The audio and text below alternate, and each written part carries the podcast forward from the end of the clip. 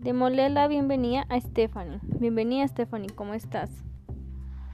Hola Milena, gracias por la invitación. Espero despejar todas las dudas que tengas al respecto. Bueno, entonces iniciemos con nuestras inquietudes. Eh, en primer lugar, quisiera que nos dijeras qué es un contrato de transporte internacional. Okay, en un contrato de transporte se define como un acuerdo en donde de las partes se obliga por cierto precio a conducir de un lugar a otro, bien sea por mar, tierra, lagos o ríos navegables, algún tipo de mercancías y entregarlas a la persona que vaya dirigida. Ok, qué bien. Entiendo que para poder exportar se debe pagar algún tipo de flete, pero ¿qué factores se debe tener en cuenta al negociar un flete? Así es, Milena. Para negociar un flete se debe tener en cuenta el volumen de la mercancía, cantidad de contenedores a enviar, el tiempo de tránsito, disponibilidad de cupos, el itinerario o la descripción de paradas autorizadas que se puede dar en el viaje. Ok, ya veo la importancia de conocer muy bien la mercancía que se va a exportar. Muy interesante. Y he escuchado que tanto para las importaciones y exportaciones se debe contar con un contrato de compra-venta. ¿Tú nos podrías indicar cuál es el proceso que se debe realizar para llevar a cabo un contrato de compra-venta?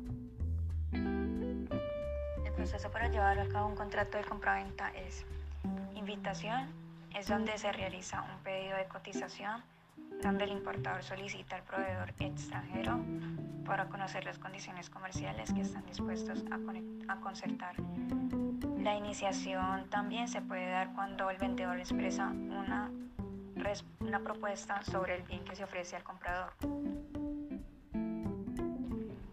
En la negociación se busca punto de equilibrio para que ambas partes se vean beneficiadas en lo propuesto.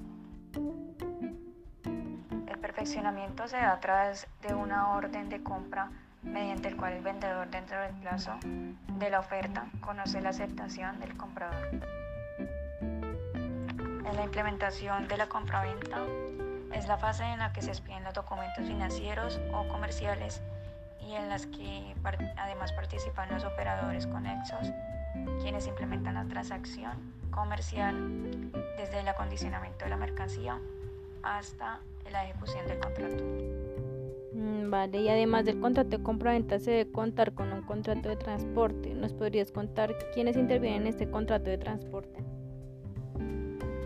Eh, claro que sí, intervienen en un contrato de transporte el porteador, quien es el que contrae la obligación el cargador, quien se encarga de la conducción de las mercancías al porteador, y destinatario, quien es el que se le envía, se le envía la mercancía y puede ser a la vez el cargador y el destinatario.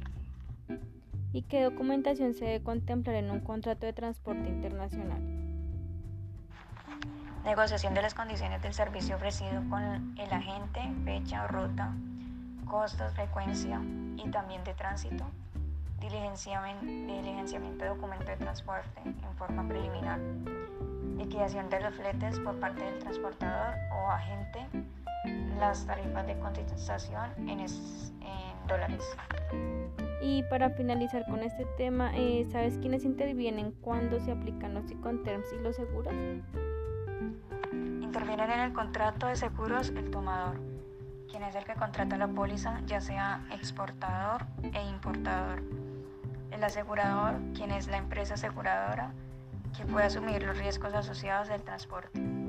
Asegurado, quien es la persona en que en caso de que suceda cualquier riesgo puede afectar directamente y el beneficiario, quien es que por defectos del contrato tiene derecho a recibir cualquier contraprestación eh, inherente al mismo por parte del asegurador. Los Inconter y seguros aplican cuando sucede alguno de los riesgos como pérdida, daño o demora de la carga, sin importar el medio de transporte. Por ello es necesario que las partes de la negociación aseguren sus embarques durante todo el trayecto. Es de aclarar que no es obligatorio adquirir pólizas de seguro de transporte.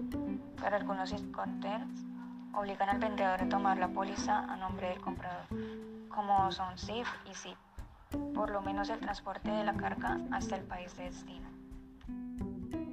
Y gracias Stephanie. Eh, quiero agradecerte porque pues nos has despejado bastante las dudas que teníamos Eres muy amable y espero nos encontremos en una próxima oportunidad. Claro que sí, es con todo el gusto.